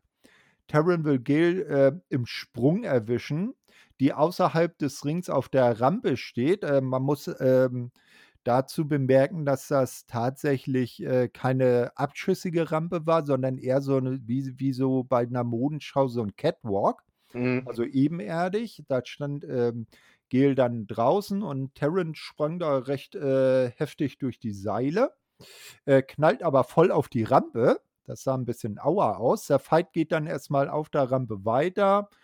Ähm, neuerlicher 10 Count gegen Taryn bleibt auch erfolglos. Gayle zeigt sogar einen Piledriver, äh, oder setzt einen Piledriver an. Äh, Taryn kontert das aber, zeigt ihrerseits einen Cutter von eben dieser, ähm, Stage, äh, runter. Beide Gegnerinnen fliegen in hohen Bogen runter. „Holy shit“ und „This is awesome“ Chants kommen nach dem Cutter und tatsächlich genügt das. Taryn kommt auf die Beine rechtzeitig, Gayle bleibt unten und Taryn gewinnt das Match via Stipulation. Und, ähm, ich erinnere mich noch, als ich das damals gesehen habe, ich habe gedacht: „Scheiße, war das 'n geiles Match.“ Ja, ähm, das habe ich tatsächlich auch gedacht, nachdem ich das gesehen habe. Das war eines von den beiden besten Matches des Abends, meiner Meinung nach, ganz klar. Ähm, wenn überhaupt, hätte ich gerne wirklich das noch 'n paar Minuten mir länger angeschaut, aber ich glaube, wenn man sich die Intensität anschaut, ähm, die die beiden hier, äh, an den Tag gelegt haben, dann äh, dann passt das so. Man muss es ja auch nicht unnötig in die Länge ziehen. Das war schon 'ne kleine Schlacht auf jeden Fall, ne? Und man hat mit Gayle Kim natürlich so eine der der besten Wrestlerinnen im nordamerikanischen Raum gehabt und dann der Taryn Terrell, die sich wirklich verdammt gut geschlagen hat und, ähm, wirklich sich den Arsch abgearbeitet hat in dem Ring, ähm, in dem Match. Das war wirklich, wirklich gut. Ähm, auch krass, was für Bumps Gayle Kim teilweise genommen hat. Also, das war also, die Chants waren vollkommen verdient. Das war 'n richtig, richtig starkes Match und dass Taryn das Ding gewonnen hat, das war ja meines Wissens auch ihr einziger Knockout-Title-Gewinn. Will ich jetzt nicht lügen, aber ich glaube, es Ne, war der hat einzige. ne, sie hatte das ging nicht um den Titel. Ach stimmt, das war gar nicht der. Ach nee, ach ja, blöd. Nee, okay, vergiss den Teil. Stimmt, da habe ich jetzt was verwechselt. Aber so oder so, ähm, ja, eins von den beiden stärksten Matches des Abends und ähm, ja, das, das war bis dahin, glaube ich, das, das, das, was mich am meisten begeistert hat ähm, bei diesem Pay-Per-View, ja. Ja, bei der Begeisterung kann ich weitermachen. Ähm, klar, 2, 3 Minuten hätte ich, äh, das Ding gerne auch länger gesehen, keine Frage. Aber, ähm, klar, die haben wahrscheinlich dann auch die Intensität dem angepasst. Ähm, tolles Match, äh, war für mich eines der Highlights. Ähm, ich hatte ehrlich gesagt auch vergessen, wie gut Taryn äh, Terrell sein kann, äh, wenn sie's möchte. Ja. Und wenn man halt, äh, guckt, wie es dann teilweise zu WWE, bei es bei der WWE 2012, 2013 aussah, gibt's schon Gründe, warum der Knockouts-Bereich bei Impact durchaus den Ruf hatte, äh, besser zu sein. Das war schon, äh, wirklich sick, was die beiden da abgeliefert haben, auch Gail Kim und wo man halt gut, hat jetzt immer noch 'ne Star-Ausstrahlung, aber damals halt noch mal 10 Jahre fast 10 Jahre jünger, war die halt wirklich 'n Star, der halt, äh, gut aussah, nach was aussah. Apropos Aussehen, ähm ich wir sind zwar hier nicht ganz jugendfrei, aber, ähm wir sind eigentlich jugendfrei, aber, ähm, Taryn Terrell hat ja nicht nur bei WWE Schlagzeilen gemacht, sondern auch schon aufm im ein oder anderen Magazin. Ah. Äh, Häschen. Ähm Ja. Ne, ähm, die hat die hat auf jeden Fall äh, war 'ne Bereicherung, zu Impact zu gehen und da muss man halt sagen, da hat man von den Knockouts doch immer wieder, ähm, richtig gute Matches bekommen hat bekommen, auch wenn, äh, ODB als Ring äh, Ringrichter natürlich maximal assi aussah, so wie er es auch immer tat. Ich habe nicht so ganz verstanden, warum die den Job da bekommen hatte und was warum man auch storyline-mäßig ihr den ihr diese Aufgabe da gibt, aber gut, ähm, man hat's gemacht, es hat ihr nicht wahnsinnig geschadet, insofern alles gut. Hm, ja, Ja. eben, ne? Und das Schöne war ja auch, dass halt Terence Terrell, obwohl sie sich dann halt auch mal hat ablichten lassen, dann eben, ne, was ja auch, äh, bei bei der Konkurrenz bei beim Marktführer öfter mal, äh, gesehen worden ist, dass die dann aber auch die entsprechende Antwort im Ring zeigen konnte. Und, ähm, ich sage ja bei den Asylum-Aufnahmen immer wieder, äh, dass es dass dass dass Impact eben diese oder TNA halt diese wirklich starke Knockouts-Division immer oder fast immer schon gehabt hat. Und das war wieder mal 'n Beweis dafür, dass diese Knockouts-Division sich eben wirklich schon damals und auch schon davor wirklich sehen lassen konnte. Genau, ähm, kurze Anmerkung zur Gegenwart. Die gute Gail Kim ist heute sozusagen das, was, äh, bei dem Event die Brooke Hogan war, nämlich so die äh, 'ne Offizielle bei Impact und so 'n bisschen die Chefin der Knockouts. Äh, und die gute Taryn Terrell, die wrestelt immer noch, ist jetzt aktuell bei der NWA, bei der National Wrestling Alliance und wird Hm. jetzt, ähm, ich glaube, das ist ja, glaube ich, jetzt schon am kommenden Wochenende, beim Always Ready Pay-Per-View zwar nicht selber antreten, doch wird sie die, äh, Natalia Markova in ihrem Match gegen, äh, Taya Valkyrie zum Ring begleiten. Hm. Ne, äh, also da hat die gute Taryn im Moment 'ne Heel-Rolle inne. Ja, das Ja. nur noch kurz so als Anmerkung. Äh, ja, jetzt sehen Und, ja? ähm, noch 'ne Anmerkung, äh, Taryn Terrell war später, ähm, Knockout-Championess, äh, Ah, okay. Herbst 2014 bis Sommer 2015, Ja. also 'ne fast 280 Tage, hatte den Wow, Titel von, äh, Havoc gewonnen. Ja, ja, genau. Das hatte ich das hatte ich durcheinander gebracht. Gail Kim auch übrigens eine von bisher nur 2 Frauen in der TNA Hall of Fame oder Impact Hall of Fame mittlerweile. Äh, auch das so 'n so 'n so 'n, äh, Inductee, sage ich mal, die's, äh, mehr verdient hat als, ja, so gut wie alle anderen. Das, ähm, Mhm. macht auf jeden Fall Sinn. Na, die andere ist übrigens Mickie James. War das war das nicht Awesome Kong? Ne, war da war das Awesome? Nein, Ich ne, glaube, dann ja. habe dann habe ich was verwechselt. Ja, dann war's Awesome Kong, Entschuldigung. Gefährliches Ja, Halbwissen. Uh. Ja, ja, Kong aber auf jeden Fall. Äh, das hat ja auch war ja auch in der Frühzeit der Knockouts Division so die erste große richtige äh, Fehde, de wo sie auch Pay-Per-Views und Weeklies geheadlined haben, Gail Kim gegen Awesome Kong, ne? Das war Mhm. also auch der Anfang. Ja. Äh, als Und, hm, ähm, damit ich grade noch, äh, zu Ende haten kann, diesmal gegen WWE, ähm, Mhm. die WWE Divas Championship zu der Zeit war Caitlyn, davor Eve Torres und davor Layla.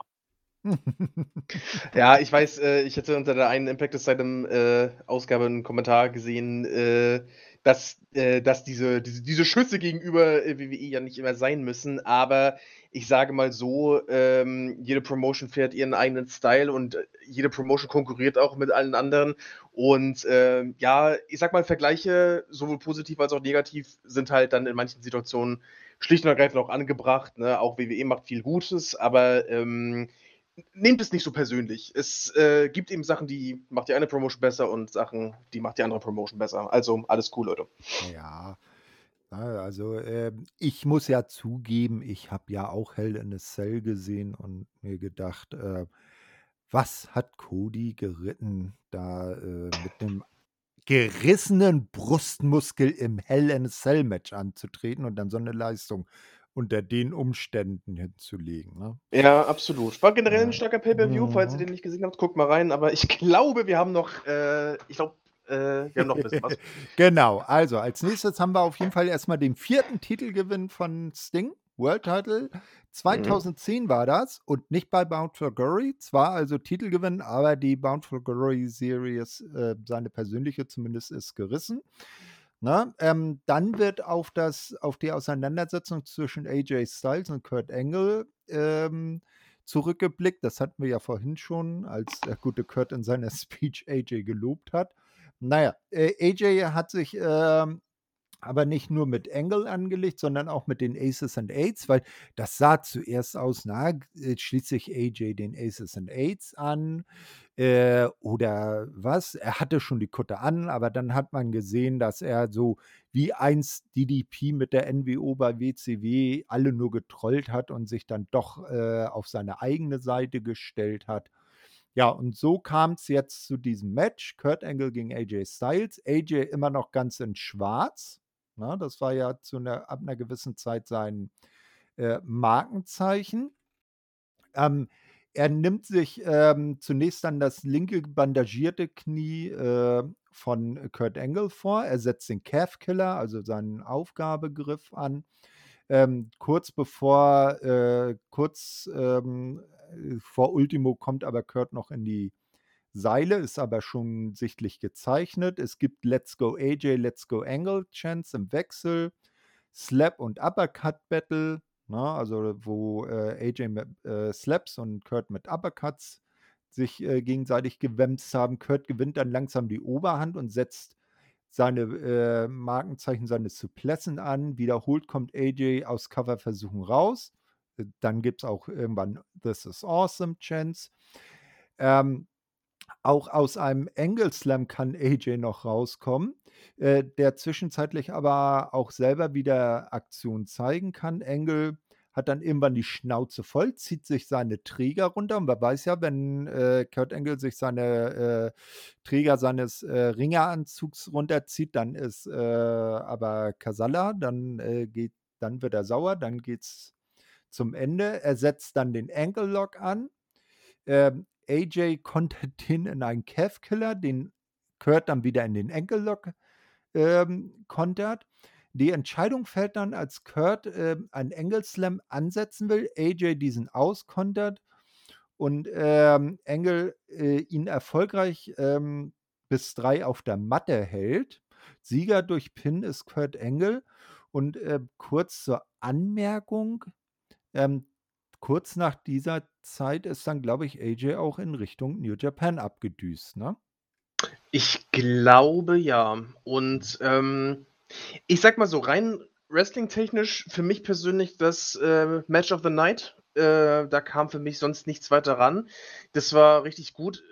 Äh, Styles kam ja, glaube ich, im März, äh, nach 'ner Verletzung zurück, äh, hatte ja dann diese ja, dieses etwas andere Gimmick, so von wegen so: „Ja, ich mache jetzt mein eigenes Ding“, so mäßig so, ähm, was eigentlich ganz cool war, was auch vielversprechend war. Dann hat er ja sich so 'n bisschen geweigert, so klar Stellung zu beziehen zwischen so, ich sage mal jetzt mal Team TNA und den Aces and Eights. Und dann hat man ihn ja quasi, äh, auf Hogans Geheiß, oh Gott, äh, mit in dieses Match mit Kurt Angle gepackt. Und so gut das Match auch war, wirklich, wirklich 'n sehr gutes Match, ähm, verstehe ich das Booking an der Stelle ehrlich gesagt nicht so ganz. Ähm, man hat Styles, den man da jetzt quasi mit diesem also mit diesem diesem diesem repackaged Style, sage ich jetzt einfach mal, den man zu dem Zeitpunkt so viel Versprechen aufgebaut hatte, lässt man da dann gegen Kurt Angle verlieren. Meiner Meinung nach nicht die allerbeste Entscheidung. Also klar, Angle an dem Abend ist dann noch in die, die Hall of Fame gegangen und bliblablub, okay, schön und gut, aber das hätte Styles, glaube ich, deutlich, deutlich mehr gebracht, hätte er das Ding gewonnen. Das ist so ein, so ein Kritikpunkt, den ich an der ganzen Sache habe, den ich auch einfach äußern muss. Wenn man es jetzt rein vom Wrestling betrachtet, ähm, ist daran allerdings nicht wirklich viel auszusetzen. Das war ein sehr, sehr starkes Match auf jeden Fall. Ähm, die hatten ja, glaube ich, mal ein Last Man Standing. Das war, glaube ich, noch ein Ticken besser. Ich, ich glaube, wenn ich mich da jetzt nicht völlig falsch erinnere. Aber trotzdem wirklich ein sehr, sehr gutes Match und das Beste des Abends auf jeden Fall. Ja, wobei ich mir jetzt auch, wenn ich mir gerade die beiden Namen anschaue und die Verfassung, die die beiden äh, die beiden damals noch hatten, ich meine, ich vorstell hätte vorstellen können, dass das Match durchaus, ähm, noch besser wird und Ja. vielleicht auch länger, aber das ist halt auch so das Problem von diesem Pay-per-View. Wenn du halt 9 Matches auf der Card hast, dann ist da nichts mit, äh, Matches mehr als jetzt 15 Minuten oder so zu geben oder 16 Minuten beim Tag-Match. Das ist, äh, halt so 'n bisschen das Problem von dem äh, von der Gesamtshow gewesen. Wobei das Ding ja ist, ich glaube, diese, diese drei Matches of Doom, sage ich jetzt mal, äh, mit Jay Bradley, Devin, äh, äh, Devin und so weiter, ich glaube, die haben zusammen ja nicht mal 10 Minuten gedauert. Also theoretisch hätte man da, glaube ich, schon noch ein bisschen was draufpacken können. Das ist schon, das ist schon richtig, ja. Ja, und, ähm, ne, ansonsten, ja, Styles, äh, war ja schon da langsam aufm Weg draußen, halt Aces und Ace Storyline, äh, Main Event Mafia und dann halt dieses mit, äh, kein Vertrag mehr am Ende. Das war ja schon wirklich so ging ins letzte halb letzten 6 Monate von ihm bei, äh, TNA. War, ähm, ja, trotzdem, wie gesagt, biss bisschen mehr mir schon von versprochen, aber war definitiv schon irgendwo unter den 3, 4 besten Matches des Abends, keine Frage. Mhm. Ja, äh, als Nächstes sehen wir dann die Auflösung der Abstimmung und oh Wunder, die Fans, äh, voten 64 zu 36% auf einen Sieg von Sting. Mhm, ja, werden wir gleich sehen. Ähm, dann wird eine Promo von Bully Ray, ähm, eingespielt. Der spricht dann, äh, noch mal über das No die No-Holds-Barred-Regel. Ähm, er ist sich sicher, dass Sting nicht drüber nachgedacht habe, als er die Riegel für, äh, ihn also, äh, was das für ihn, also für Sting bedeute, als er sie ansetzte.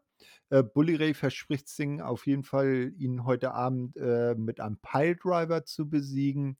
Er werde ihm den Nacken brechen. Das war 'ne ganz coole Promo eigentlich. Mhm. Also, er er meinte halt, ne: „Ich werde dir halt nicht den Arm abreißen oder dir die Augen ausquetschen oder sonst irgendwas. Ne, ich, äh ich ich mache dich mit dem Piledriver fertig.“ Ähm, ist cool, dass er den Move da so 'n bisschen, ich sage mal, overbringt in in dem äh, in dem Bereich, weil das war ja noch zu 'ner Zeit, wo das jetzt nicht mehr nicht so gang und gäbe war, äh, dass dass der kommt. Heutzutage bei AEW ist das ja fast schon 'n Standard-Move. Ich weiß nicht, wann bei AEW das letzte Mal jemand durch den Piledriver verloren hat. Ähm, von daher cool und, ähm, spiegelt auch so 'n bisschen diese diese diese Oldschool, ähm, von Bully Ray wider, der ja, wie gesagt, so so ganz krass pro Kayfabe ist, was ja auch irgendwo legitim ist. Ähm, gut, dann kam ja das Match, aber dazu kommst du ja dann gleich noch mal. Hm, genau. Äh, Anmerkung noch, es gab noch eine verschärfende Regel, äh, wenn Sting verlieren sollte, dürfe er nie wieder um den World Title antreten. Mhm. Das muss man noch mit anfügen. Ja, dann kamen wir zum Match. Ähm, Bully kommt natürlich Aces and Eights Style durch die Fans raus. Also, das muss man sagen, die Aces and Eights Leute kamen nie oder in den aller, aller, aller seltensten Fällen über die, äh, Entrance Stage raus, sondern kamen irgendwie so durch die Hintertür und dann durch die. Fans, äh, rein. Bully will, ähm, nach der Vorstellung beider, ähm, noch mit seinem Titel posieren, wird aber direkt von Sting attackiert. Der dominiert dann auch, äh, zunächst. Ähm, es geht dann nach draußen, wo die Kontrahenten sich um den Ring herumprügeln, wie man's halt bei so 'nem Match auch äh, nicht verwundern, äh, hat. Ähm, mitten im Match lässt Bully Sting dann im Ring liegen und holt erst mal, äh, aus dem Backstage-Bereich 'n Stuhl. Frage ich mich, äh, hat TNA das elementare Element des Stuhls unterm Ring nicht verstanden? Na Ja. ja, gut. Gute Äh, Frage. ne, äh, weil alle na also, was man da so manchmal so unter so Wrestlingringen findet, ist ja erstaunlich und 'n Stuhl gehört da ja äh, quasi zur Standardausstattung, Ja, ja. ne? Na ja, das Sitzmöbel wird dann von beiden Männern auch reichlich eingesetzt. Ähm, dann kommen äh, kommt die gute Brooke Hogan raus und schaut geschockt, wie Bully Ray s äh, von Sting vermöppt wird. Ne, Sting spricht dann mit ihr und schickt sie wieder backstage. Wieder im Ring kann Bully Ray den Piledriver zeigen, doch das Cover geht nur bis 2. Ja, hiernach schickt der Champion seinen Herausforderer noch durch einen Tisch, doch auch hier geht das Cover nur bis 2. Dann schneidet Bully Ray die Ringschürze auf und baut den Ring auseinander, sodass die, äh, Holzplatten, äh, ähm, zum Vorschein kommen. Es, äh, werden lauter EC EC-Dub, EC-Dub-Chants gechantet. Es kommt ein zweiter Piledriver, diesmal auf das blanke Holz, jedoch erneut nur bis 2. Ne, ähm, Mhm. dann, ähm, ein Piledriver von Sting, ähm, und eine Senton-Bomb von Bully Ray klappen nicht. Scorpion Death Drop auf das blanke Holz. Aces and Eights, äh, hat man sich ge gewundert, ähm, greifen natü äh, hat man sich nicht gewundert, eher, dass sie so spät kommen, greifen dann ein, machen sich über Sting her, doch mit tiefen Tritten, also Low Blows, äh, schaltet Sting dann alle nacheinander, äh, aus, bis er wieder mit Bully allein ist. Devon schmeißt Bullys Kette in den Ring, die fängt Sting dann ab und setzt sie seinerseits ein. Bevor der Pin gezählt werden kann, wird aber der Ref rausgezogen, ne? Also 1, 2, zack, rausgezogen Mhm. sozusagen.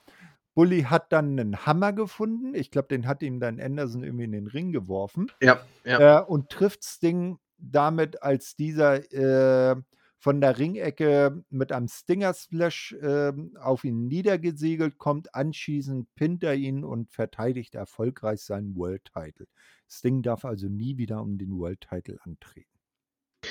Genau, ähm, ich finde zwar, dass das Main Event so rein vom, äh vom ja, von der Technik her, vom vom Match her, vielleicht jetzt nicht unbedingt mit den letzten beiden mithalten konnte, aber man hatte also ich persönlich zumindest hatte halt zumindest zumindest dieses dieses Big Match Feeling eigentlich. Also, für das, was es war, haben die das eigentlich ziemlich gut umgesetzt.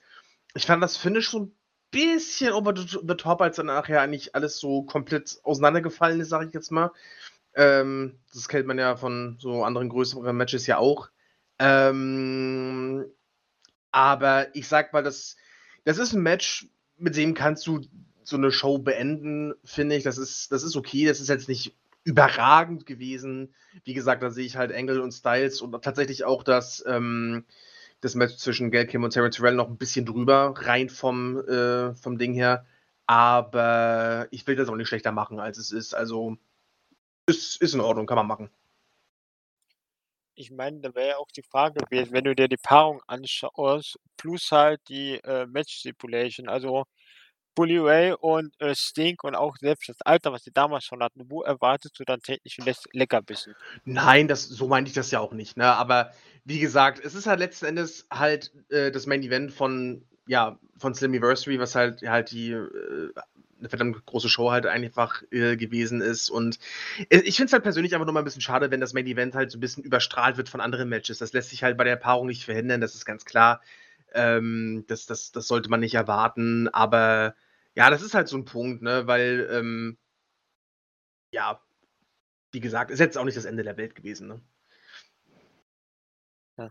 Ne, aber ansonsten, wie gesagt, war's eigentlich, ähm, okay für das, was es war. Ich habe das Match sogar, äh, als Impact das hochgeladen hatte vor paar Monaten mal gesehen, ohne äh, sonst weitere Gedanken. Und klar, jetzt das dann noch mal mit 'ner halbwegs frischen Erinnerung zu sehen, war ganz interessant. Klar, ähm, mehr als 'n Brawl mit, äh den ganzen, äh, Sachen, die da rumflogen und rumlagen, äh, konnte man jetzt auch nicht erwarten. Ja gut, overbooked as fuck natürlich mit den ganzen Eingriffen da und dieses Mhm. Ding Non-Selling und Comeback, ich meine, das macht er ja bis heute Ja. und gehört halt zu seiner Attitude dazu. Wa wa war in Ordnung, hat dann auch im Prinzip irgendwo die ganze Geschichte weiter fortgeführt. Und da war in dem Fall auch die Stipulation, dass Sting nicht noch mal um den Titel antritt, auch völlig okay. Der hatte den Titel paarmal, ähm, war ein auch so damals schon, äh, über 50, der müsste da, ich glaube, 53 oder so gewesen sein um den Dreh rum. hat es auch gepasst, ähm, das so zu machen. Insofern, äh, war es in Ordnung, äh, Aces und Eights mal zumindest den Sieg an dem Abend zu geben. Ja, finde ich auch. Also Bully Ray, äh, auch wenn er heute ein streitbarer Charakter ist, äh, durch äh, Äußerung, die, äh, dieser Run als World Champion, der hat mir damals eigentlich ganz gut gefallen, muss ich gestehen. Ja, doch, auf jeden Fall. Also klar, man man kann sich 'n bisschen über ihn streiten, gerade grade heutzutage, aber ich finde, der ist einfach der ist einfach ein Charakter, der einfach sein sein Ding einfach gemacht hat so und ich ich finde, dass der dass der Run gut war und dass, ähm, generell das einfach einfach ein Typ war, der der damals einfach da super reingepasst hat und der einfach auch so ein bisschen so eins der ganz großen Gesichter war zu von von TNA zu der Zeit. Von daher, ähm also, mit dem Ergebnis an sich konnte ich also auch absolut leben. Das war meiner Meinung nach auch die einzig richtige Entscheidung. Vor allem, wenn du halt Aces Eights zweimal dem Abend verlieren lässt, dann, ja, ist irgendwann halt auch die Luft raus, ne? Also, das war das einzig Richtige, was man machen konnte eigentlich.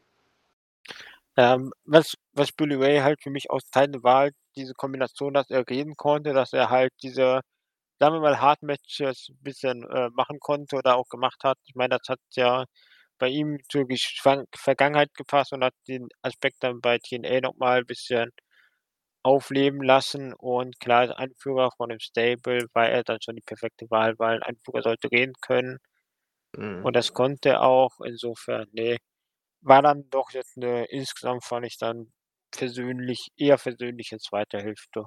Ja, definitiv.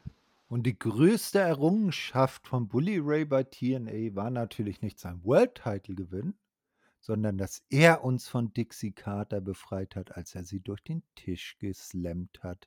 Ah, das werde ich nie vergessen. Ach, Ja. herrlich. Ne? Das gehört zu den Milestones of the Company, ne? Ja, ja doch, definitiv. Das war man fühlt sich ja also oder ich zumindest, ich dachte ja auch in dem Moment so 'n bisschen: „Äh, okay, äh, ist 'n bisschen hart“, aber überwiegend dachte ich mir nur so: „Oh, danke, danke, danke, Bully Ray.“ Ich konnte nicht anders. Es war schön. Das war wirklich sehr, sehr schön, ja. Ja, damit, äh, sind wir dann mit dem Event durch. Ähm, wir hoffen, es hat euch, äh, gefallen, ne? Wir sind jetzt noch 2 Tage vom Slammiversary diesen Jahres, ähm, entfernt. Ähm, da ist ja auch auf der Card einiges, was, äh, interessant, äh, werden kann. Ähm, zum Beispiel, was The Queen of the Mountain Match um den, äh, Knockouts-Titel angeht. Also, äh, das ist ja auch so eine Perle aus der Geschichte von TNA, ne? Dann natürlich das Ultimate X-Match, ähm, und das World Title Match Josh Alexander gegen Eric Young. Das werden alles, äh, ganz große Schmankerl. Und, äh, also, ich werde den Event leider nicht live gucken können, weil die liebe Arbeit dagegen spricht. Der findet ja von Sonntag auf Montag statt und nicht, wie es immer so schön wäre, von Samstag auf Sonntag. Äh, werdet ihr euch beide den Event anschauen? Na ja, Dennis auf jeden Fall. Wir müssen ja die Review machen. Klar. Ne? Ähm, ja, also live werde ich's, glaube ich, auch nicht schaffen. Äh, das wird, glaube ich, 'n bisschen zu lang, aber ich habe extrem Bock auf die Show. Ich glaube, wenn man jetzt sich grade Slammiversary, ja, 11 ansieht, war's jetzt, glaube ich, ne? Ähm, was halt 'ne Show mit Höhen und Tiefen ist, glaube ich, die Card, die wir bisher jetzt für das 20. Jubiläum haben, äh, ist sehr vielversprechend. Ich glaube, das kann 'ne verdammt gute Show werden. Ähm, einiges wird da noch dazukommen. Äh, Briscoes gegen Good Brothers haben wir zum Beispiel noch auf der Card. Das dürfte auch ziemlich gut werden. Ähm, von daher, das ist, glaube ich das ist, glaube ich, was, worauf man sich freuen kann, ja. Ja, bei, äh, live muss ich tendenziell aufpass passen. Ähm, Samstag auf Sonntag hätte ich vielleicht sogar wirklich gemacht. So in dem Fall, äh, Mhm. Muss ich mal schauen, ob ich mir den, äh, Montagabend freiräume, mir vielleicht noch 1, 2, äh, Kaltgetränke hinstelle und schaue, ob ich dann das ganze Event vielleicht, äh, am Stück durchgezogen kriege. Ähm, ist so 'ne Überlegung. Ansonsten Montag, Dienstagabend aufgeteilt, die Show schauen und wenn's Montagabend sein sollte, vielleicht dann sogar mal ungespoilert. Mhm.